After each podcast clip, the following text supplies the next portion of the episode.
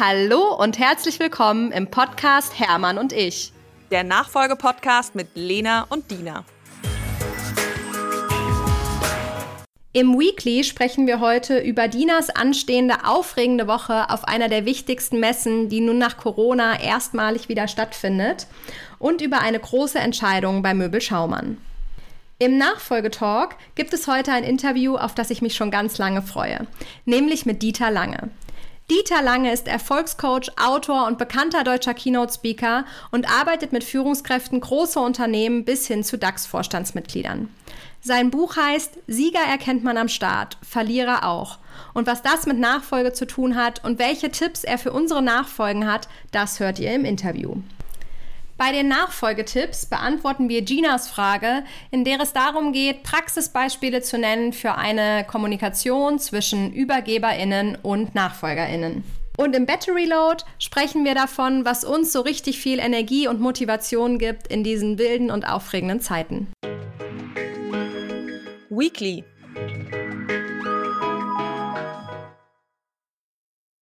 Lena, hallo liebe ZuhörerInnen. Ich freue mich total, dass ihr wieder eingeschaltet habt für eine neue Folge Hermann und ich.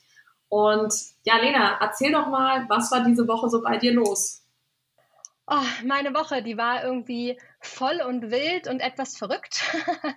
ähm, bei mir war vor allem eins los. Wir haben nämlich ähm, uns natürlich, wie wahrscheinlich alle Unternehmen, viele Gedanken darüber gemacht, wie wir unseren Beitrag zum Energiesparen leisten können. Und es stehen ja immer diese 20 Prozent im Raum, die so von allen verlangt werden, also auch im privaten Bereich. Und ähm, wir sind relativ schnell auf den Punkt gekommen, okay, 20 Prozent, keine Ahnung, wo das herkommen soll. Das wir ist ganz schön viel, ja. Genau, mhm. wir sind irgendwie, Solar haben wir an den meisten Ecken, wo es geht, auf unserem Möbelhausdach, das haben wir gerade neu gemacht. Jetzt geht das endlich mit der Traglast, da sind wir jetzt natürlich auch dran, dass die Solaranlage da drauf kommt.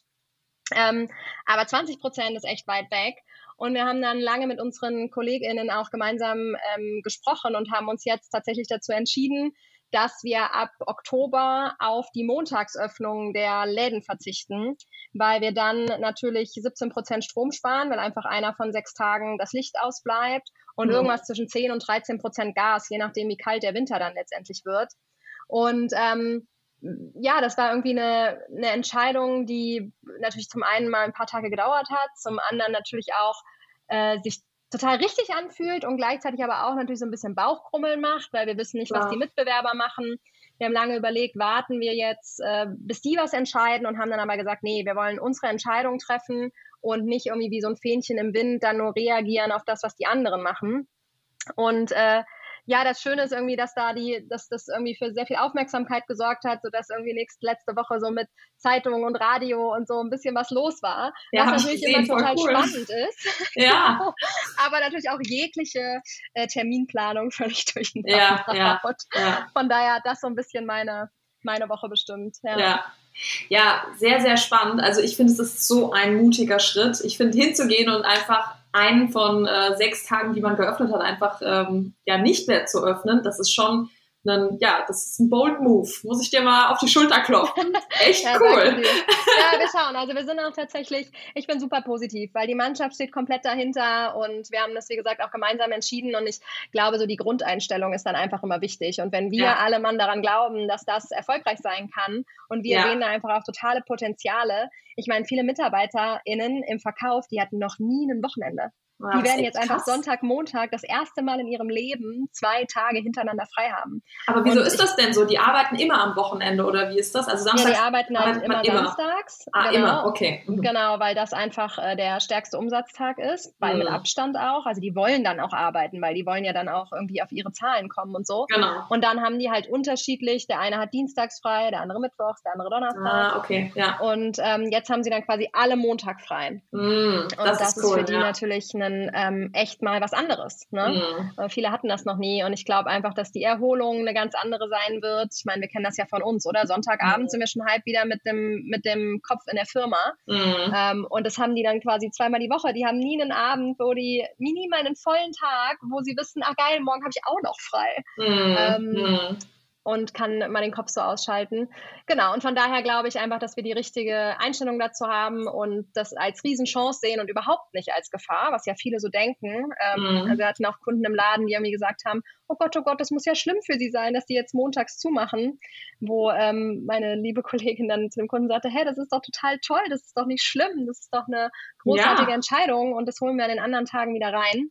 Ja, es also, ist einerseits ja. energietechnisch Hammer und dann natürlich auch für die Mitarbeiter, es ist so cool. Ähm, also ich hoffe sehr, dass das äh, quasi, dass die Leute, die dann Montag sonst vielleicht gekommen wären, eher dann an einem der anderen fünf Tage kommen. Aber genau. ganz ehrlich, äh, ich weiß gar nicht, wann ich das letzte Mal montags in einem Möbelhaus war. Also ich gehe auch immer samstags persönlich. Genau. Genau. Ja, wir werden das sehen. Wir werden da jetzt auf jeden Fall was richtig Gutes draus machen. Und mhm. wie gesagt, bei uns freuen sich alle und wir sind motiviert für all die anderen fünf Tage. Und äh, ja. ich glaube, wir müssen einfach, es ist, ist auch viel Kommunikation, dass das natürlich gut rüberkommt. Und es gibt natürlich auch so diese Stimmen von, na, wegen Reichtum geschlossen. Oh. Und man echt so denkt so, ei, ei, ei, ei, ei. Ne? Oh Mann, Aber gut, da so muss man halt drüber stehen. Ja, ja, ja. Wie sieht ja, bei dir aus? Ähm, du, also wir haben eine sehr spannende Woche hinter uns und vor uns. Vor uns liegt ja jetzt gerade die AMB. Das ist ähm, die Ausstellung für Metallbearbeitung in Stuttgart. Das ist wirklich eine sehr große und wichtige Messe für uns. Ähm, die findet alle zwei Jahre eigentlich statt, aber wegen Corona hat die jetzt nicht stattgefunden beim letzten Mal. Und ähm, die wechselt sich immer ab mit der EMO, also echt beides ganz wichtige Messen für uns. Und wir sind halt wieder als Aussteller dabei und fahren jetzt, also heute war Messeaufbau, morgen geht's dann los, Dienstag bis Samstag äh, geht die Messe. Ich werde auch von morgen bis ähm, Donnerstag da sein und dann mein Vater ist Freitag, Samstag da. Ja, und natürlich das alles vorzubereiten ist immer groß und aufregend. Ja. ja, und dann außerdem waren wir ähm, noch mit unserem, mit unserem Team zusammen waren wir beim, beim Golfen, bei einem Schnupperkurs. Also man kann sich das gar nicht vorstellen. Das hat, cool gerade ausgesucht. Und ich so, ja, okay, wenn ihr das machen wollt, ich meine irgendwie so fürs Sommerfest, lass mal was zusammen unternehmen. Ähm, und dann habe ich gesagt, hier, das ist der preisliche Rahmen, da könnt ihr euch was aussuchen. Und dann haben, haben die sich das irgendwie im Team so ausgesucht. Ich so, okay, wenn ihr das machen wollt, ich war noch nie golfen, aber ich bin offen, ja. und, ähm, ich muss sagen, ich fand es eigentlich ziemlich entspannt. Also wir haben erst das, diesen Golf-Schnupperkurs gemacht haben dann da unterschiedliche Abschlagtechniken gelernt und irgendwie so, ähm, so, keine Ahnung, so ein kleines Turnier quasi gespielt gegen eine andere Gruppe. Und ähm, dann haben wir eben alle zusammen gegessen, ja. Und also es, es war ganz nett, so in der Natur, aber ob ich jetzt die große Golferin werde, wage ich zu bezweifeln. Nein, hast du, es jetzt ausprobiert. Absolut, ja, und es war auch sehr schön. ah, das klingt doch gut. Ja, so ein bisschen Zeit mit dem Team ist, glaube ich, auch immer was ganz Wichtiges. Immer, voll. Ja, ich, also das habe ich echt genossen. Nachfolgetalk. Dieter, schön, dass du dir heute Zeit nimmst. Ich möchte dich einmal kurz vorstellen. Du bist ähm, Top-Coach von etlichen Führungskräften, gerade auch großen DAX-Konzernen in Deutschland. Und du beschreibst dich immer selber als jemand, der den Fokus darauf legt, Horizonte und Sichtweisen zu erweitern. Und stellst das auch als etwas dar, was für Führungskräfte unheimlich wichtig ist. Dein Buch heißt Sieger erkennt man am Start, Verlierer auch. Jetzt stehen ganz, ganz viele NachfolgerInnen, wie ich zum Beispiel, stehen ja quasi am Start einer neuen, ja, einer neuen Ära, sage ich mal, so ein Unternehmen zu übernehmen. Was ist da besonders wichtig? Woran erkennt man die Sieger am Start? Also es ist immer eine Frage der Grundhaltung. Als ich äh, Marketingmanager war bei Colgate Palmolive, hat mir der Geschäftsführer mit auf den Weg gegeben, du musst heute sein, was du morgen werden willst. Also von deiner ganzen Grundhaltung. Ja. Willst du Direktor werden, dann tritt genauso auf. Willst du Millionär sein, dann verhalte dich genauso. Achtung, kein Narzissmus. Nicht ich bin der Größte. Es geht ja komplett nach hinten los, das Ego wieder. Und äh, da kam es unter anderem dazu, dass dann äh, jemand die Firma in New York vertreten musste, der war krank, der hat mich geschickt. Weil er sagte, deine Grundhaltung, diese heiter ironische Gelassenheit, die du an den Tag legst, Genau das lieben die Amerikaner. Und wenn ich einen meiner Marketingdirektoren oder Salesdirektoren schicke, die ja irgendwann meinen Job haben wollen, dann sind die völlig verängstigt. Also, das ist äh, nur ein kleines Beispiel. Mhm. Ja, das äh, sollte jeder für sich irgendwann mal überprüft haben. Welche Grundhaltung habe ich eigentlich überhaupt zu mir, zum Unternehmen, zu meinen Hobbys, zu meiner Partnerschaft und, und, und. Die meisten denken keine zwei Minuten drüber nach. Also, wenn ich das abfrage im Coaching, da ist erstmal Schweigen. Hm. Woran glaubst du, liegt das, dass wir da so wenig drüber nachdenken? Na, die meisten werden ja schon in der Schule darauf getrimmt, Leistung zu bringen und diese Leistung muss messbar sein. Mhm. Ne? Aber nicht alles, was man messen kann, zählt im Leben und nicht alles, was im Leben zählt, kann man messen. So, gerade wenn es darum geht, ein Unternehmen zu führen, zählen völlig andere Dinge. Also ich bringe da ja immer ganz gerne das Bild von einem Tempel. Der Sockel des Tempels ist äh, die Fähigkeit, sich selber führen zu können. Ohne das geht gar nichts. Also das stelle ich immer ganz an den Anfang. Wir können niemanden führen, wenn wir uns nicht führen können. Wir können niemandem vertrauen, wenn wir uns nicht vertrauen. Wir können niemanden lieben, wenn wir uns nicht lieben. In den Worten Goethes, Goethes, nichts ist drin, nichts ist draußen, was innen, das ist außen. Also den meisten siehst du an, es steht ihnen ins Gesicht geschrieben, kein Unternehmer. Mhm. Da steht sonst was. Unternehmer ist er nicht, nur auf dem Papier. Und äh, die Leute haben das Charisma nicht, die Präsenz nicht, die Follow-me-Aura nicht, die haben äh, die äh, Gravitas nicht. Es gibt so sechs Kriterien, die ich immer in den Vordergrund stelle. Und wenn ich dann noch darüber rede, was so die wichtigsten äh, Themen sind, was äh, Top-CEOs von weniger guten CEOs unterscheidet, dann ist Schweigen im Saal. Also das kriegen auch Firmen oft nicht hin. Ne? Also um nur einen Punkt zu nennen, weil da kommt ja keiner drauf, die haben überhaupt kein Problem damit, unbeliebt zu sein. Völlig egal. Unbeliebt sein. So what? The power is with the one who cares less. Das ist eine Power-Position. Aber dann darfst du dich nicht allzu sehr um deinen Ruf kümmern.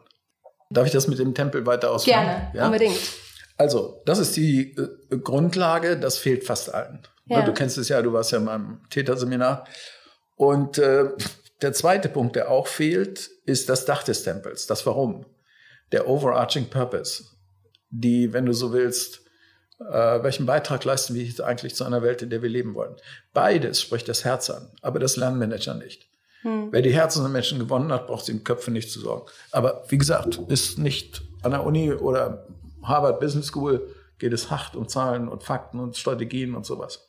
Absolut. Und ähm, du sagst ja auch immer so schön, Gewinn und Profit dürfen nicht die Sinnhaftigkeit eines Unternehmens sein. Das ist ja im Prinzip genau das, was du, was du gerade gesagt hast, ne? Dieser overarching Purpose. Ja, das ist immer das, das darf niemals im Vordergrund stehen. Das ist immer das, äh, was sozusagen in spielerischer Heiterkeit äh, letzten Endes hinten rauskommt. Ne? Ziele demotivieren. Aus einem ganz einfachen Grunde, weil mit jedem Ziel desavouierst du den Moment. Du sagst ja klar, wo ich bin, ist leider nicht schön, aber wenn ich am Ziel bin, das wird großartig. Ne? Das erleben wir bei Kindern, wenn Eltern an ihren Kindern zerren, kommen, wir wollen doch noch nach.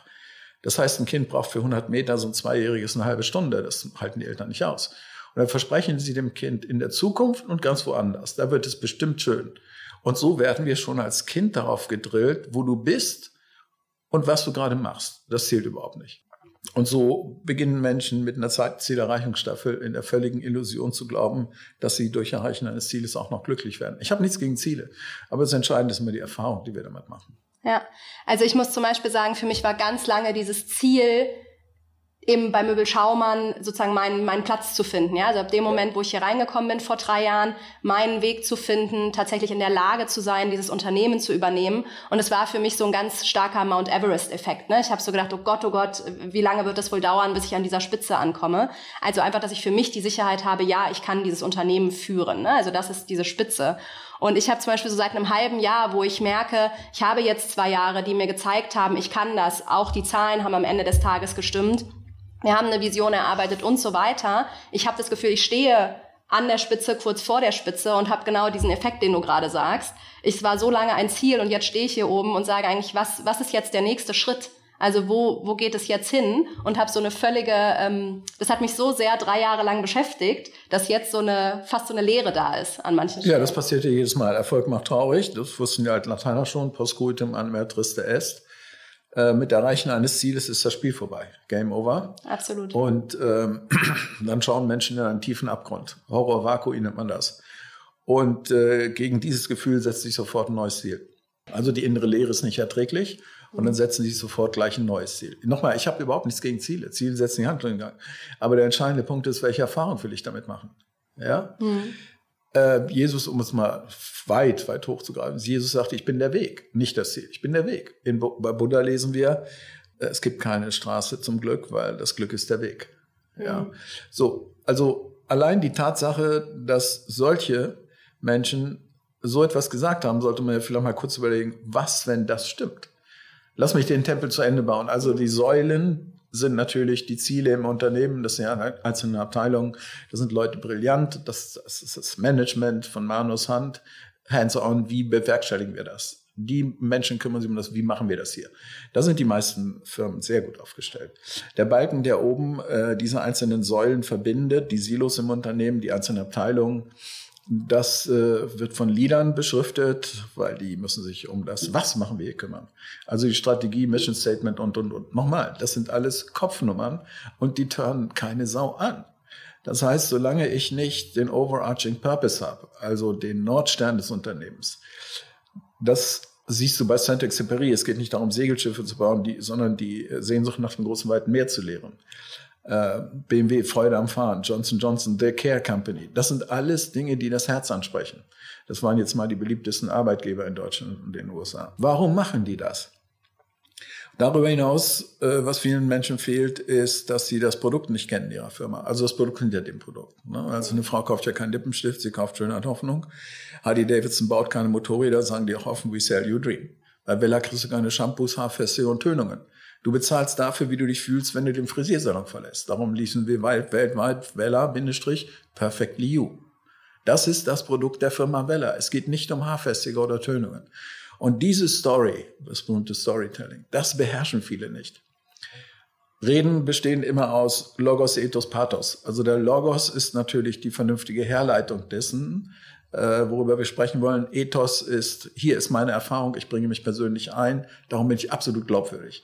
Und Pathos ist, wie man andere Menschen sozusagen anfixt, in ihnen Leidenschaft entzündet. Und äh, das ist der Dreiklang jeder guten Rede und die meisten beherrschen nur den allerersten Teil. Mhm. So, und von daher ist, weil du fragtest, was ist das denn, was Top-Leute auszeichnet? Also Ideen regieren die Welt, das ist die wichtigste Führungseigenschaft. Ideas run the world. Da muss man sie kommunizieren können. Die meisten können überhaupt nicht kommunizieren. Von Kommunes, Gemeinschaft schaffen, Bonding Power. Dann als drittes kommt äh, Agreement. Ich brauche also die Zustimmung meiner Leute. Das erfahre ich nur, wenn ich sie direkt frage, ob sie dieser Idee wirklich folgen wollen und zwar mit ganzem Herzen für Sacré. Dann die nächste Aufgabe ist Empowerment. Wir lieben die, die an uns glauben. Bin ich empowered, wenn ich dem folge? Das nächste ist dann äh, Execution. Dafür bleibt die Führungskraft zuständig als Coach, Mentor oder Supervisor. Es kommt ganz darauf an, wie weit die Leute sind und schließlich Decision Making. Das sind die sechs Aufgaben einer Führungskraft in chronologischer Reihenfolge. Mhm. Schon das kriegen viele überhaupt nicht hintereinander. Und wenn ich dann noch frage, eins bis zehn Punkte, wie gut bist du da? Dann wird sehr, sehr schnell deutlich, Ideas und Kommunikation. Das fehlt. Das war allerdings das große Asset der Gründer der Firma. Die hatten brillante Ideen. Gut, sie konnten oft auf der grünen Wiese aufbauen und sie waren brillante Kommunikatoren. Mhm. Und äh, das Struggeln vieler Nachfolger ist, dass sie versuchen, den Vater, die Mutter, die das Unternehmen gegründet haben, zu kopieren. Die wollen dann Abbild sein. Aber du darfst niemals Kopie sein, sondern musst deine eigenen Ideen einbringen. Und warum lassen die älteren Herrschaften nicht los? Weil das Spiel für sie dann vorbei ist. Mit anderen Worten, es braucht unbedingt Aufgaben, sei es natürlich Beirat, klingt völlig bescheuert. Es braucht konkrete Aufgaben, wo diese Menschen mit kreativer Energie Impulse setzen dürfen. Und nicht einfach, äh, ich spiele jetzt nur noch Golf oder gehe auf eine Kreuzfahrt. Das bringt überhaupt nichts. Also dieser harte Schnitt und jetzt übernehme ich von dir, davon halte ich persönlich überhaupt nichts. Das muss mit langer Blende geschehen. Mhm. Da hast du einen wichtigen Punkt angesprochen und ich möchte aber noch einmal zurück. Du hast vorhin gesagt, die großen Führungskräfte oder eine große ähm, Eigenschaft, die die haben, die richtig guten ist, dass sie sich um ihren Ruf nicht scheren und dass sie bereit sind, auch unbeliebt zu sein. Habe ich das richtig verstanden? Ja, sie haben keine Gefallsucht. Ne? Es allen Menschen recht getan, ist eine Kunst, die niemand kann. Weil ich habe mich Kommt immer gefragt, durchschnittbar raus. Ja, ich habe mich gerade gefragt, wie das zusammenpasst zu der Follow-Me-Aura, die ähm, für Führungskräfte auch entsprechend wichtig ist, die du gerade genannt hast. Also, also, für dieses Mitnehmen der Leute und Begeistern. Ja, wenn Hannibal sagt, entweder wir finden einen Weg über die Alpen mit den Elefanten oder wir machen einen, dann sind die Leute voll dabei, weil sie ihm vertrauen. Mhm. Aber genau dieser Satz, der fehlt in vielen Unternehmen. Worum geht es in diesem Hause eigentlich? Wer heute Leistung will, muss den bieten, gerade bei Top-Talenten. Es gibt ja einen Grund, warum viele Firmen keine Top-Talente bekommen oder die Besten gehen. Ja, der wichtigste Grund ist natürlich das, was ich schon angedeutet habe. In der Peer Group bin ich so ein bisschen unter Druck. Ich muss irgendwie mich rechtfertigen, was machst du da? Welchen Beitrag, pathetisch, welchen Beitrag leistest du dort zu einer Welt, in der wir leben wollen? Punkt zwei, Culture Eats Strategy for Breakfast. Kultur ist unendlich wichtiger als die Strategie. Die Strategie ist ja meist eingeführt. Kann ja gar nicht viel dran drehen, ohne den Laden zu gefährden. Aber die Unternehmenskultur, die Kulte, die Rituale, wie man miteinander umgeht, auch mit den Kunden, wie man sie anspricht und ähm, untereinander miteinander umgeht. Das ist heute das, was, wie man so sagt, das macht den Unterschied, makes the difference. Ja. Dann natürlich, wie viel Freiraum habe ich hier in dieser Firma? Und äh, schließlich, was tut diese Firma, um meinen Marktwert zu halten? Das heißt, wie weit werde ich weitergebildet? Wissen verdoppelt sich alle vier Jahre. Was tut diese Firma, um in meinem Beruf einen Marktwert zu haben, auch in vier Jahren noch, mit dem ich weiter realisieren kann? Das sind die vier wichtigsten Themen. Hm. Und wenn wir nochmal gerade zurückgehen auf dieses äh, Nachfolgethema, du hast ja. ganz wichtig gesagt, wir können keine Kopie sein oder man kann niemals eine auf Kopie sein, weil wahrscheinlich, weil dann die Authentizität vor allem flöten geht. Ja, wer eine Spuren anderer wandelt, muss sich nicht wundern, wenn er keine Eindrücke hinterlässt. Das nehmen Kunden auch nicht ernst. Das nehmen auch Mitarbeiter überhaupt nicht ernst. Ach, das ist jetzt der kleine Chef. Er spielt jetzt den kleinen Chef. Führt sich hier auf, als wäre er, ja, geht komplett nach hinten los. Diese Menschen sind völlig unglaubwürdig. Darum muss man auch seinen eigenen Stil finden, auch sein eigenes Wording, auch seine eigenen Impulse einbringen. Wie finde ich das genau? Also gerade ist es ja bei uns NachfolgerInnen, zumindest wenn wir familienintern wirklich nachfolgen, ist es ja oftmals unser Vater, unsere Mutter, die irgendwie seit unser Leben lang irgendwo diese Vorbildrolle haben und dann auch noch treten wir jetzt irgendwie optisch mal in die Fußstapfen tatsächlich. Wie schaffen wir es wirklich, so unseren Stil zu finden und unsere Fußstapfen daneben zu setzen, statt statt diese Kopie zu werden? Ja, das erste ist der, ist, der, ist der Sockel des Tempels. Also du musst erstmal natürlich wissen, wer du bist, worum es in deinem Leben geht. Du brauchst einen Nordstern. Ähm, das ist das, was äh, immer leuchtet sozusagen. Der verändert sich nie. Dann äh, brauchst du Werte, die möglichst auf drei eingedampft sind, denen du immer folgen wirst. Dann brauchst du eine Brücke, über die du gehen wirst in den nächsten sieben bis zehn Jahren. Worum soll es gehen? Wir, alle sieben Jahre laufen wir durch einen neuen Abschnitt in unserer Entwicklung. So, dann äh, werden die Ziele aufge aufgezählt, aber Ziele nur immer sofort im Zusammenhang mit den Erfahrungen, die wir damit machen wollen. Also Beispiel. Ähm, jetzt, ich habe mir jetzt ein Boot gekauft, was will ich, welche Erfahrung will ich machen? Skandinavien kenne ich vom Land her, aber nicht vom Wasser. Ich möchte einfach mal spüren, diese Stille, diese meditative Stille auf dem Wasser und das Land einfach mal äh, vom Meer her erkunden, ne, in Buchten reinfahren und und und. Ich lese ganz bestimmte Bücher aktuell. Äh, ich war viel auf den Spuren von Hemingway, von Tolstoi, von Dostoevsky. Das macht mir große Freude und natürlich lese ich die Bücher dann auch ganz anders. Warum? Weil ich möchte Erfahrungen machen von Dichtern, die verdichtet haben, die Lebenserfahrung haben, die ja nicht in irgendeinem normalen Roman drinstehen. Ne? So, das alles muss aber immer einzahlen auf meine drei zentralen Werte. Bei mir sind es Liebe, Freiheit und Abenteuer. Mein, mein Nordstern ist Sehnsucht. Und äh, die Brücke, über die ich aktuell gehe, ist Bewusstseinsentwicklung in Liebe, Freiheit und Abenteuer. Das ist das, was für die nächsten Jahre für mich prägend sein wird. So, dann habe ich Ziele, ja, keine Frage. Aber nochmal, Ziele haben immer Ort, Zeit und Form. Viel, viel wichtiger ist, welche Erfahrung will ich damit machen? Ne? Okay, das heißt, es wäre sozusagen wirklich, wenn das das Ziel ist, die Firma des Vaters oder der Mutter zu übernehmen, wäre wirklich die Frage, was, welche Erfahrungen will ich auf diesem Weg machen? Ja, ganz genau. Aber das nochmal, Ziel ist ja irgendwann in Ortzeitenform erledigt. Absolut. Ja, es geht ja hier um eine Transformation über die alte Form hinaus. Trans ist ja ein höherer, höherer Level. Es geht ja immer um ein qualitatives Element. Das ist ja wichtig. Es geht ja nicht um mehr vom selben. Mhm. Ne? Manche reduzieren das auch mehr vom selben. Ich investiere jetzt hier, ich investiere jetzt da. Das ist gar nicht das Thema. Das Thema, welche Grundidee führen wir fort und welche neuen Grundideen wollen wir äh, der Zeit gemäß ähm, den Mitarbeitern und den Kunden bieten. Und das muss in ein Wording gepackt werden, was das Herz anspricht. Und das genau können die wenigsten. Darum mache ich ja immer diese zwei Tage Kontext-Workshops. Genau, die du ja mit uns tatsächlich ja. auch gemacht hast, können wir auch im Podcast mal äh, später noch auf jeden Fall ähm, mehr von erzählen. Ähm, was ich auch erlebe, ist, dass immer ganz viel bei dieser ganzen Nachfolge ganz viel ich weiß nicht, ob es wirklich Angst ist, aber auf jeden Fall unheimlicher Respekt ähm, mit einhergehen und die ganz oft gefühlt zu so einer Art äh, Starre auch führen. Also ich nehme ganz oft, und das merke ich auch bei mir an manchen Themen, dass ich dann so richtig steif bin vor Respekt oder vielleicht tatsächlich auch vor Angst und ähm, die sozusagen erstmal überwinden muss, um irgendwie weiterzukommen. Also das ist ganz wichtig. Ähm, es braucht immer die spielerische Leichtigkeit. Mhm. Äh, nicht, dass man das so als laissez-faire betreibt. Aber Kreativität entsteht nur mal, wenn keine Angst da ist. Mhm. Und wer verkrampft, ängstlich äh, einem Ziel nach dem anderen hinterher rennt, der strahlt das natürlich aus. Und diese Ausstrahlung kommen, bekommen natürlich Mitarbeiter, auch Kunden mit. Die Souveränität fehlt. Und äh, darum ist Angstfreiheit natürlich eine ganz entscheidende Prämisse, um ein Unternehmen zu, nicht angstlos, Vorsicht, aber angstfrei. Äh, so ein bisschen in Richtung Frank Sinatra, I traveled each and every highway, but most of all I did it my way. Ja, das muss Lena für sich finden. Was ist das hier, äh, wenn ich meinen Weg hier gehe? Und das wird definitiv ein anderer sein als der Weg deines Vaters. Ja.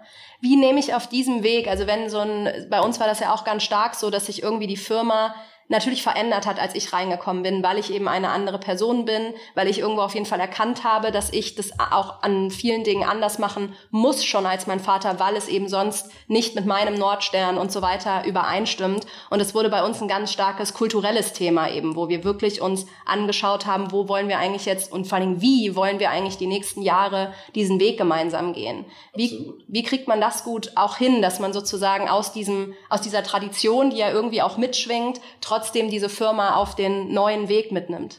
Gut, äh, what got you here won't get you there. Also was die Firma hierher gebracht hat, wird sie nicht dorthin bringen. So geht das mal los. Traditionell ist gut, tradiert ist schlecht, weil dann hängt man fest auf alten Werten. So, und dieser Übergang mit langer Blende, das ist immer die Frage, wie schnell wollen wir das vollziehen? Eine Revolution, Rebellentum oder sehr cool und smooth? So dass man immer den Progress erlebt bei den Mitarbeitern. Es hat ja überall Einfluss. Allein die Art der Mitarbeiter, die du dann einstellst, sind doch ganz andere. Mhm. Ja, was machen wir mit denen, die nicht bereit sind, diesen neuen Weg zu gehen? Hier muss es sehr, sehr klare Entscheidungen geben. Wer die Schwachen schon verletzt, die Guten. Und ähm, da brauchst du natürlich sehr viel unternehmerischen Mut. Und du brauchst immer einen Exit. Was meinst du mit Exit? Ja, also jederzeit bereit, das ganze Spiel einfach sein zu lassen. Okay, warum brauche ich das? Äh, weil du dann lockerer und leichter wirst. Okay, das heißt, Exit würde jetzt in dem konkreten Fall sein, sein sozusagen zu sagen, okay, wir hören hier einfach auf. Oder nee, ich gehe wieder, also ich ja, als du. Lena sozusagen gehe Dazu musst du jeden Tag raus. bereit sein, das ist ganz wichtig. Weil dann kommt diese Coolness, dann kommt diese Leichtigkeit. Dann ist das Attachment quasi ein anderes. Ja, genau. Mhm. Dieses, äh, das Herzblut ist nur da, wenn du morgen ein ganz anderes Spiel spielen kannst. Dann bist du locker, dann stehst du auch anders da dann strahlst du auch etwas anderes aus. Pflichtgefühl ist aber verheerend. Tu niemals etwas aus Pflichtgefühl. Weil du bist niemandem verpflichtet. Deinem Vater nicht, der Firma nicht, der Familie nicht, niemandem.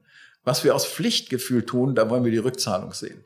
Das ist ganz, ganz schlimm. Wir achten stets darauf, wann bekomme ich hier die Rückzahlung. Ja? Tu niemals im Leben etwas aus Pflichtgefühl. Du bist auch nicht auf der Welt, die Erwartungen anderer zu erfüllen. Es geht immer nur darum, klare Vereinbarungen zu haben mit den Kunden, mit den Mitarbeitern, äh, mit dem bisherigen Unternehmer und das hochflexibel halten. Wie gesagt, das alles Entscheidende ist für mich immer Ideas run the world. Ja, wir müssen so viele Ideen neu schaffen, gerade in diesen Zeiten. Absolut. Ne, um ja. vor der Welle zu sein und nicht immer, ja, wir machen das jetzt auch. Die Leute laufen ständig hinter der Welle her. Ne, das Playing the Game a New Way nenne ich das auf Englisch. Das Spiel mal aus einer völlig anderen Sicht spielen. Und das ist die Berechtigung des Externen, der von draußen drauf guckt. Ganz einfach deswegen, weil er andere Fragen stellt. Mhm. Ja, wir bewegen uns ja oft im eigenen Sud. Wir kommen ja überhaupt nicht drauf, mal die und die Frage zu stellen. Nur ich weiß, was man, welche Frage man sich bei Siemens stellt. Ich weiß, welche Frage man sich bei Novartis stellt, bei Pro7 Sat1. Das sind völlig andere Fragen, die die meisten Firmen sich nie stellen würden. Ja, aber genau das sind die Impulse die richtigen Fragen stellen, ist für mich immer ein essentielles Thema. Und das ist absolute Führungsaufgabe. Absolute Führungsaufgabe. Ja. ja. Wie, wie lerne ich das, die richtigen Fragen zu stellen? Äh, das musst du ja nicht alleine machen. Ich meine, im meditativen Zustand kannst du natürlich äh, dich hinsetzen und dann fliegt dir das zu, aber besser ist natürlich mit Menschen das gemeinsam zu machen. Ne? Mhm. So wie wir das ja auch im Workshop auch gemacht haben. Ja. Wir haben ja zwei Gruppen gebildet, die ein bisschen kompetitiv dann äh, sozusagen schauen sollten, wer kommt hier eigentlich mit den besseren Fragen, was die Zukunft der Firma Schaumann angeht. Ja. War doch spannend. Und ich weiß auch noch, und das ist auch etwas, was unsere Mitarbeiter noch ganz viel bewegt, die da dabei waren, die Führungskräfte, da hast du so schön uns die Frage gestellt, auf welche Frage hier im Unternehmen bist du eigentlich die Antwort? Ja, das muss jeder für sich entscheiden. Genau. Und das ist uns ja unheimlich schwer nicht. gefallen an dem Tag. Ja, die Tag. meisten können das nicht beantworten. Ne, da kamen so die Antworten, dass du hast du uns auch sehr gechallenged, wo wir natürlich gesagt haben, ja, ich mache hier, keine Ahnung, den Einkauf, ja, ich sorge dafür, dass wir gute Kalkulationen haben, was auch immer. Aber das ist ja eben genau äh, das, worum es nicht geht. Ja, das ist doch kein Feuer im Herzen. Hm. Ne? Das ist ja reine Sachverhalt. Aber es tannt doch keinen Menschen an. Also, das Selbstverständnis wieder aus einer völlig anderen Sicht zu betrachten. Perception is everything, lautet bei mir der Merksatz. Die Wahrnehmung ist alles. Mhm. Welche neue Wahrnehmung kreieren wir hier in dieser Firma? Mhm. Ja, super spannend. Also ich weiß noch, wie gesagt, das ist heute noch ganz oft Thema, ähm, dass, dass darüber nachgedacht wird und dass es auch in Bewerbungsgesprächen inzwischen diese Frage gestellt wird äh, fernab von, was steht da irgendwie auf dem, äh, auf dem Profil, was du hier erfüllen sollst. Ähm, das hat bei uns, hat diese Frage ganz viel, ganz viel losgetreten. Ja. Ähm, weil man einfach ganz, ganz anders anfängt, drüber nachzudenken. Genau. Ja. Du sagst auch immer so schön, der Weg aus der Angst geht durch die Angst. Kannst du das nochmal so ein bisschen erläutern? Also wenn ich wirklich so ein Angstgefühl habe, bei welchem Thema auch immer, wie gehe ich damit um? Wie besiege ich sozusagen diese Angst? Ja, das ist grundsätzlich so. Der Weg aus Angst heraus geht immer durch die Angst hindurch. Wenn du Flugangst hast, musst du fliegen. Nimmst dir den Fluglehrer, kleine Cessna, Bumpy in der Luft, der fliegt ein paar Steep Turns, äh, nimmt auch mal die, äh, den Motor raus. Du fliegst. Und äh, wenn du das gemacht hast, hast du nie wieder Angst im Tropengewitter in der 747. Wenn du Angst hast, vom Dreier zu, äh, vom Fünfer zu springen oder Zehner, dann springst du vom Einer, dann vom Zweier, dann vom Dreier. Ich das Desensibilisierung. Wenn du Angst hast, von Menschen zu sprechen, dann hältst du einen Vortrag Bäumen gegenüber, dann im Freundeskreis. Und irgendwann gehst du auf eine kleine Bühne und dann ist völlig egal, ob da, äh, wie bei mir, da 15.000 sind in der nächsten Arena oder 150. Das spielt für mich überhaupt keine Rolle. Das war schon immer so. Der Weg aus jeder Angst heraus geht durch die Angst hindurch, weil die Angst schwindet und Vertrauen steigt. Es gibt nichts Gutes, es sei denn, man tut es. Ja, schöner Satz. ja. Wovon du auch immer wieder sprichst, und ich glaube, das ist bei uns familieninternen Nachfolgern auch ein Riesenthema es ist so viel unserer persönlichen Entwicklung wird ja, oder der Grundstein dafür wird ja in der, in der Kindheit gelegt. Mhm. Es ist ja der normale Weg, dass man sich irgendwann natürlich von den Eltern abkapselt, emanzipiert und so weiter. Und wir sind natürlich über die, übers Unternehmen sehr, sehr stark weiterhin mit den Eltern verbunden. Wie schaffen wir es trotzdem, uns da entsprechend zu emanzipieren und sozusagen nicht in diesem Eltern-Kind Bild hängen zu bleiben, sondern wirklich diese Stufe weiterzugehen. Also, Emanzipation heißt befreien vom Rollenverständnis. Ähm, Privat ist die Lena das Kind und in der Firma ist sie eine hoch angesehene, respektierte neue Topmanagerin. Das muss man sauber trennen. Mhm. Wirf das niemals durcheinander. Privat bist du die Tochter, in der Firma nicht. Es wird nicht falsche Rücksicht genommen und du musst entsprechend auftreten. In deiner Rolle gemäß. Das gelingt vielen nicht. Absolut. Also ich glaube, das ist auch definitiv eine große Herausforderung, die ich ähm, oftmals noch habe, weil ich ganz oft in meinem Vater eben meinen Vater sehe, ne? Und diese Themen aufkommen von, man möchte nicht, äh, man möchte natürlich lieb gehabt werden, so diese diese klassischen ja, Kinderthemen. Aber nicht in der Firma. Genau. Das heißt, nicht in der, in der Firma, Firma. Das gehört da einfach nicht hin. Hm. Ja, weil dann wirst du unglaubwürdig den anderen gegenüber. Sie kann sich gar nicht durchsetzen gegenüber dem Alten. Und das geht nicht. Aber es, was ich immer bei mir merke, ist so, dieses Durchsetzen ist gar nicht so das Thema, aber das Gefühl, mit dem ich aus so einer Durchsetzung rausgehe. Also ich habe immer, ich habe das Gefühl, das erfordert für mich extrem viel Kraft, mich durchzusetzen, vor allem emotional. Ähm, ich setze mich durch, aber ich habe emotional ganz viel, ganz viel Arbeit damit, das für mich sozusagen ähm, abzulegen dann auch wieder, diese, diese Konfrontation. Ja, aber das ist äh, Name of the Game. Das ist Teil des Spiels. Damit musst du umgehen lernen. Und zwar äh, mit einer gewissen spielerischen Leichtigkeit auch in Konfrontation gehen. Du weißt, das gehört jetzt dazu. Und make it or fake it. Hab einfach Spaß an der Konfrontation. ja, gut, guter Punkt. Andere Sichtweise, Na? also sind wir wieder bei dem Thema. Ja, ne? völlig andere Einstellung. Das ja. ist jetzt hier an dieser Stelle dringend nötig, dass ich hier ganz klar meinen Punkt mache. Ja. Guter Punkt. Das ist auf jeden Fall etwas, was, äh, was ich merke, dass es einfach Training bedarf. Ne? Also es ja. ist immer wieder, immer wieder machen. Ja, unbedingt. Ja. Das stimmt. Und wie, wenn, wenn du auch mit diesen ganzen Top-Führungskräften arbeitest, wie gelingt es immer wieder, die Horizonte zu erweitern? Also ich bin jetzt zum Beispiel gerade an so einem Punkt, wie eben schon gesagt, wo für mich ich, ich wollte unbedingt diesen Nordstern. Es war für mich, ich bin in die Firma gekommen und ich habe den selber nicht gesehen und wusste, mir hat da ganz, ganz viel gefehlt. Und wir haben den ja unter anderem mit dir erarbeitet und sind tausende von Schritte gegangen und es ist auch genau der richtige Weg. Und jetzt stehe ich aber genau da und bin so in diesem What's next? Und ich hänge so seit einem, seit einem halben Jahr quasi so ein bisschen in dieser Leere, von der du auch eben gesagt hast, die ist schwer zu ertragen. Ne? Also der Nordstern bleibt ja, ist ja unverändert. Absolut, genau. So, das Ganze kaskadiert jetzt runter. Hm. Das heißt, ähm, das Ganze geht jetzt in die Strategie des Unternehmens. Äh, gegebenenfalls müssen die einzelnen Säulen des Unternehmens neu definiert werden, die Ziele im Unternehmen und vor allen Dingen äh, der Sockel, von dem ich sprach, äh, das Selbstverständnis und auch das Produkt hinter dem Produkt der Firma. Völlig, nein, nicht völlig neu, aber äh, den Kunden gegenüber mit einer Storyline zu versehen, die die so bisher nicht gekannt haben. Wir verkaufen eben keine Möbel, sondern wir verkaufen Wohlfühlen zu Hause, ein Gefühl. Ja, und Top-Verkäufer gelingt ja genau das. Absolut. Sie ja. können ja genau das äh, vermitteln, dieses Gefühl. Ne? Sagt ja schon Goethe, so ihr es nicht fühlt, werdet ihr es nie erjagen. Also das ganze Spiel geht weiter, das hört nicht auf. Hm. Aber was ist sozusagen, wenn das jetzt runter, runter kaskadiert, wie du es gerade gesagt hast, und ich bin jetzt in deinem, um in deinem Tempelbeispiel zu bleiben, quasi dieses, dieses Dach mit dem Purpose, der ist jetzt gegeben, jetzt flickert das runter. Was ist jetzt meine Aufgabe? Ähm, außer den Rahmen logischerweise zu halten. Ja, Aber. also äh, zu schauen, ist die Strategie noch zeitgemäß? Damit geht's ja los. Ne? Das ist der hm. Balken über den Säulen. Unser Mission Statement, sollten wir das überarbeiten. Das müssen keine revolutionären Neuformulierungen werden. Ne? Und vor allen Dingen in der unmittelbaren, im unmittelbaren Erleben des Kunden und der Mitarbeiter, also in den Säulen. Was genau wird sich dort ändern? Wie treten wir ganz anders auf? Hm. Auf welche Reise nehmen wir die mit? An welchem Bahnhof stehen die? Wo wollen wir sie gerne hinhaben? So, und wer diese Reise nicht mitmacht, das muss dringend Konsequenzen haben. Absolut. Haben, ne? wir, auch, äh, haben wir auch erlebt, ja. definitiv in den letzten Jahren. Also nochmal, äh, Lebenskrisen sind immer Wahrnehmungskrisen. Ne? Perception is everything. Und diese Wahrnehmung musst, musst du steuern. Geleitet aus diesem Nordstern, abgeleitet daraus. Ja. Und welche Fragen stellen sich? Was ist hier jetzt die Königsfrage? Damit wir zum Beispiel, wenn wir vor bestimmten Hindernissen stehen, äh, sehr, sehr schnell hier zu einem Durchbruch kommen. Mhm. Jeder Durchbruch im Leben beginnt mit neuen Fragen. Sonst gibt es keinen Durchbruch. Ja. Wenn wir so langsam zum Abschluss kommen, wenn du so drei Sachen sagen würdest, wo du sagst, das ist einfach für den Weg als Nachfolgerin in so ein Unternehmen, die sind absolut unerlässlich. Was sind die drei Punkte? Also das allererste ist natürlich, äh, sich ehrlich die Frage zu stellen. Erfülle ich hier die Wünsche meiner Eltern oder ist das wirklich mein Spiel? Hätte ich dieses Unternehmen, wenn man mir viel, viel gegeben hätte, alleine gegründet?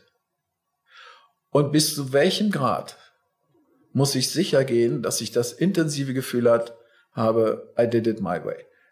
Da darfst du, also wenn du mal zwei Kreise malst, dein Lebensziel, also den äh, Nordstern deines Lebens und den Kreis Nordstern der Firma. Wie hoch ist die Deckungswahrscheinlichkeit? Wie sehr überlappt sich das? Die Werte, die ich für mich definiert habe, kann ich die in der Firma leben. Das darfst du niemals kompromittieren. Mhm. Ja? Ja. Und da gibt es immer eine Sollbruchstelle. Also wie lange halte ich das aus, an dieser Stelle nur mit den Füßen zu scharren, weil ich die entscheidende, den entscheidenden Schritt noch nicht gehen kann, ohne meinen Vater, meine Mutter zu fragen. Wie lange gebe ich mir? Und dann wirst du sehr relaxed, weil muss ja nicht wahr sein. Nächstes Jahr im Frühjahr. Ne? Dann wirst du sehr entspannt. Das ist wichtig. Also niemals die Geduld verlieren. Ist, ne?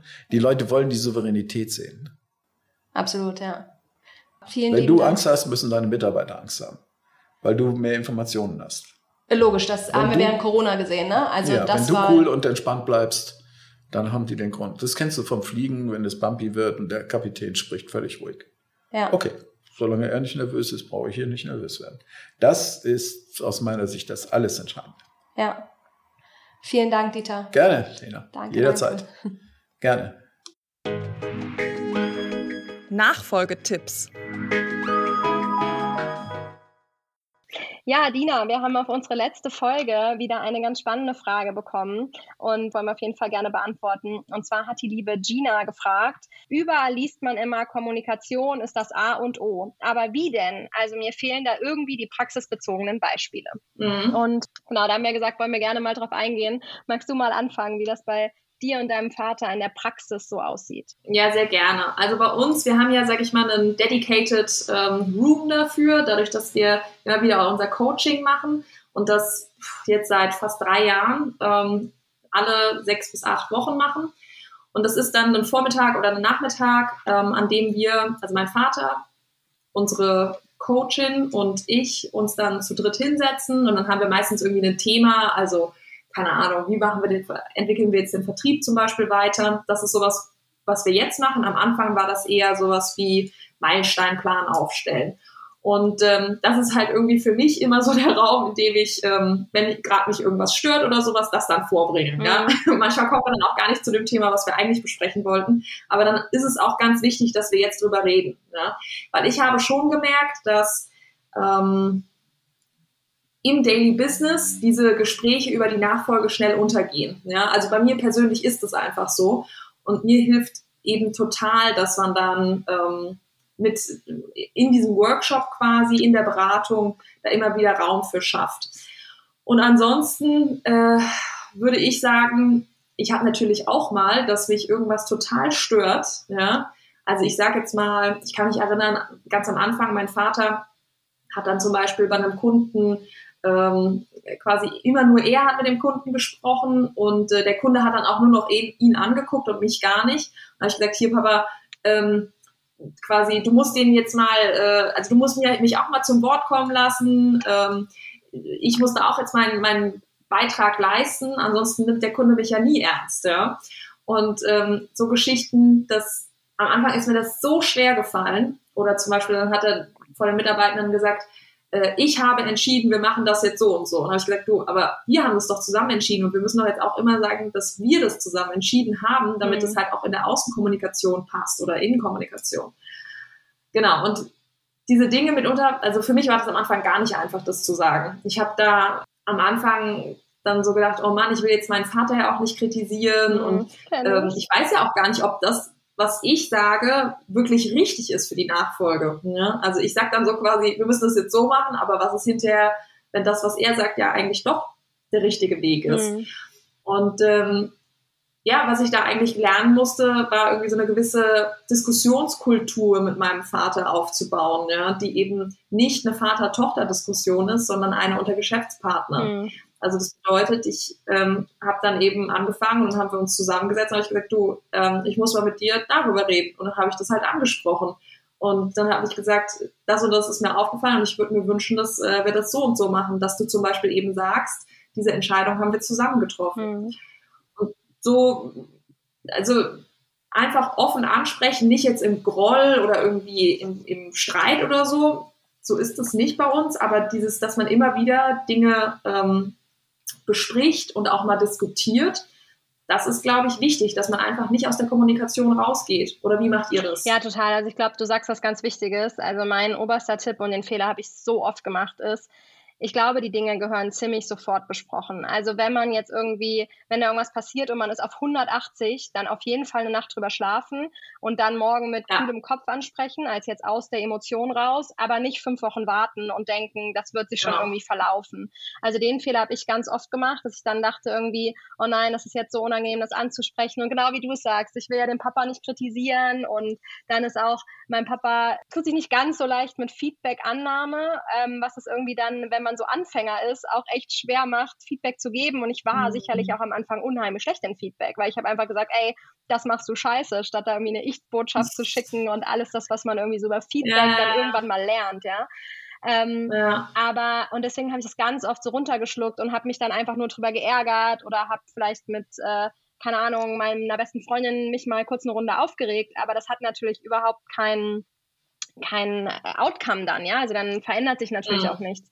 Und ähm, also mein Learning wäre auf jeden Fall immer, wie gesagt, schnell darüber sprechen und glockenklar. Also und ich muss sagen, das dauert halt auch Zeit. Ne? Also ich muss ganz ehrlich sagen, ich hatte gerade letzte Woche so eine Situation, da hat mein Vater so, so leicht unterschwellig einen Vorwurf gemacht.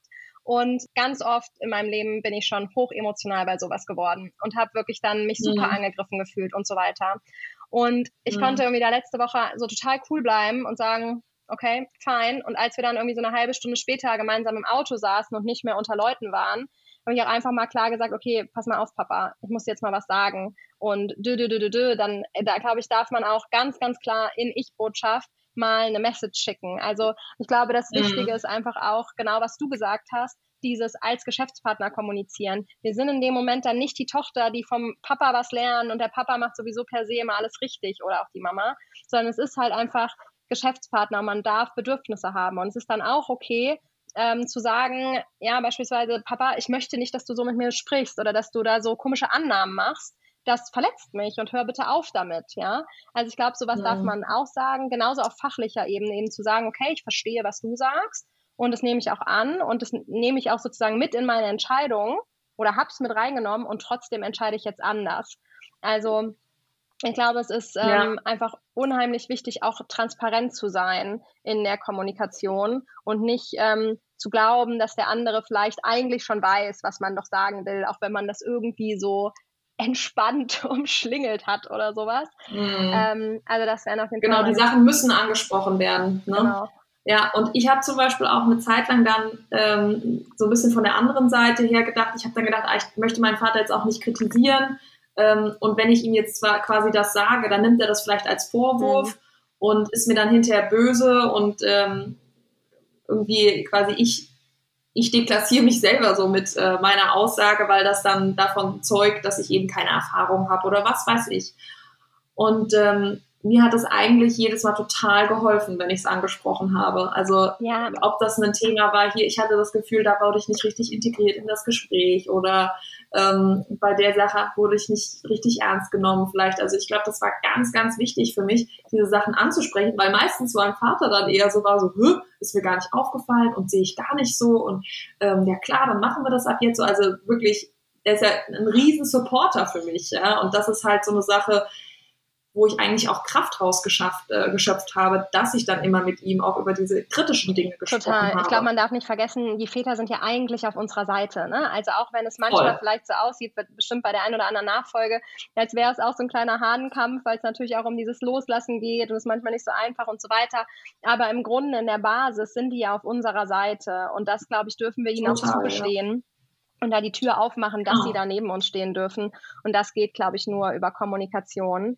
Was ich noch super wichtig ja. finde zu sagen, und auch das habe ich am Anfang ganz oft falsch gemacht, oder das heißt falsch, nicht gemacht, ja, ist, ich glaube, man muss auch echt die unangenehmen Dinge sagen oder fragen. Die Saskia hat das hier im Podcast mal ganz schön gesagt, ich weiß nicht mehr, welche Folge das war, aber da hat sie gesagt, ähm, man muss Sprengstofffragen stellen. Also so die Fragen, von denen alle irgendwie so, wo man so merkt, keiner will da so richtig drüber reden, dann red erst recht drüber, mhm. weil da ist irgendwas hinter, ja. was du ganz, ganz wichtig wissen musst. Und dass, auch wenn sich da alle gegen wehren, sprich es an. Und die Erfahrung habe ich auch gemacht, dass wir ganz gerne mal über Sachen so drumherum geschlingelt sind, weil wir irgendwie beide wussten, das wird unangenehm. Und es wird nur noch unangenehmer, je länger man wartet. Also lieber, genau. dass, ähm, ja, wenn man Saskia Kram schenken mag, die Sprengstofffrage oder die Sprengstoffkritik oder was auch immer schnell loswerden, weil es wird auf jeden Fall nicht besser. Battery Load. Dina, du bist ja gerade so im Messe, Messe-Stress, hast du auch schon gesagt, und freust dich natürlich auch schon. In so Zeiten, wo so viel, wo so viel los ist und man vielleicht auch nicht so richtig weiß, ähm, was man zuerst und was man zuletzt macht. Was ist denn so dein Motivationsfaktor? Also wie holst du dir Energie, um ähm, die Aufgaben nach deinen Vorstellungen auch zu erfüllen? Ja, also ich muss schon sagen, dass ich mich jetzt ziemlich auf diese Messe freue, weil irgendwie so voll viele Leute sich angekündigt haben und gesagt haben, ja, ich komme nochmal vorbei und da freue ich mich schon sehr drauf, ja. Und ich freue mich auch auf ähm, Messe Stuttgart. Da sind einfach immer coole Leute, die auch die Messe organisieren und so. Das sind, ähm, ist einfach eine gute, gute Messe. Also ich denke, es wird schon ziemlich cool. Aber danach werde ich sicherlich auch sehr platt sein. Ähm, ich habe am Freitag dann noch einen einen Panel-Talk, auf dem ich dabei bin, ähm, bei der WHU.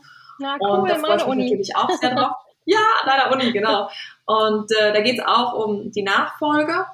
Ähm, Und dann habe ich danach zwei Wochen Urlaub und ich muss schon sagen, ich glaube, das werde ich auch brauchen nach dieser Woche.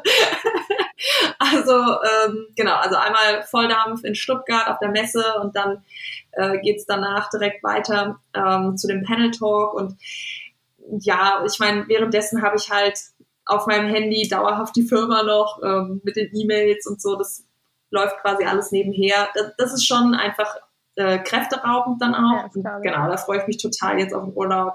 Ähm, einfach ein bisschen zu entspannen. Ich bin einfach nur mit dem Serge unterwegs, also mit meinem Mann und äh, werde ein bisschen Familie besuchen und ah, entspannen.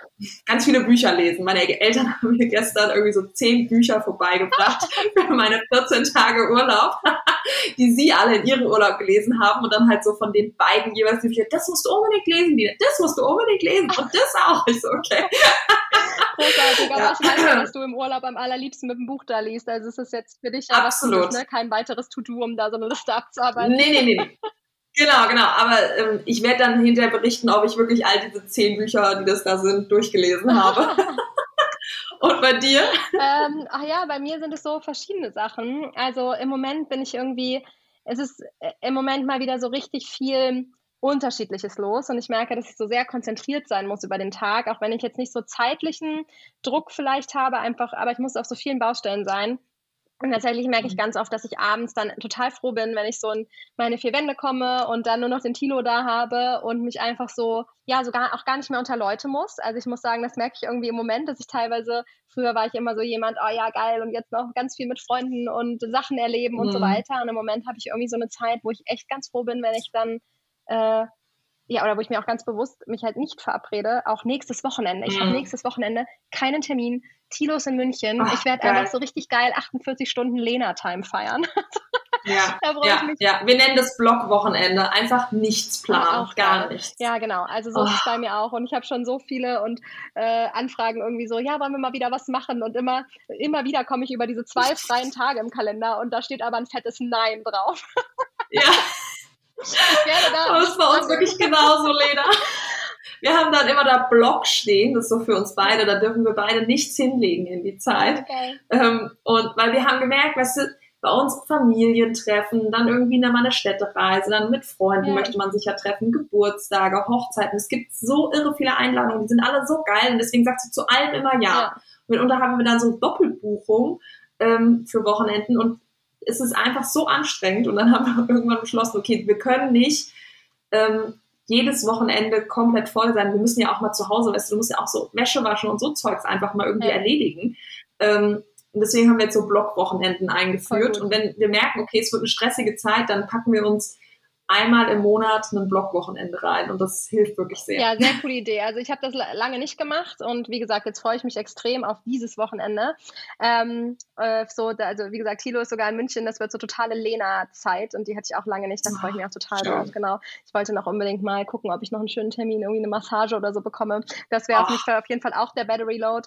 Und dann, das müsste ja. muss ich ja fast noch erzählen, war heute das Halbfinale vom Hessischen Gründerpreis, Dina. Du hast es ja mitbekommen, weil du hast ja netterweise auch meine äh, Brisi vorher nochmal angeguckt und hat es vorgeschlagen, den Podcast rauszunehmen, wenn die Zeit nicht reicht. Also nein, nein, nein. Das habe ich ja, nicht auf gemacht. zwei Folien.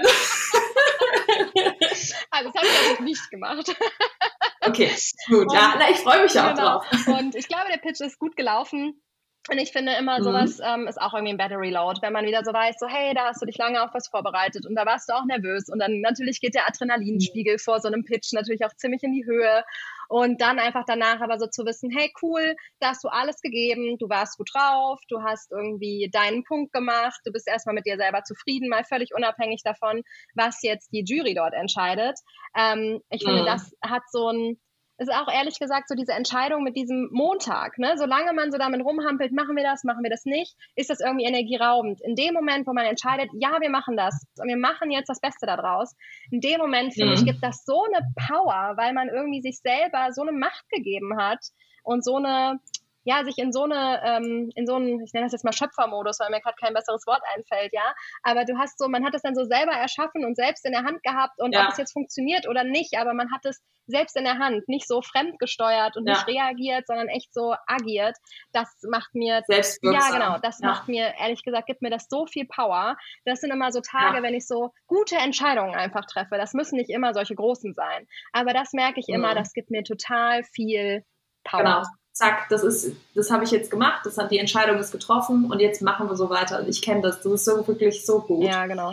Ja, ja, Lena, ich hoffe natürlich, ähm, dass das geklappt hat und dass du jetzt im Finale stehst. Wir werden sehen. Ähm, ich drücke ganz fest die Daumen und wir werden genau, sehen. Genau, wenn der Podcast hier rauskommt, ist es tatsächlich schon klar. Also dann guckt mal bei Instagram Ach. vorbei, dann könnt ihr diese Frage beantwortet kriegen, weil wir nehmen jetzt genau in der Zwischenzeit auf, zwischen Halbfinale und, äh, und Entscheidung. Genau.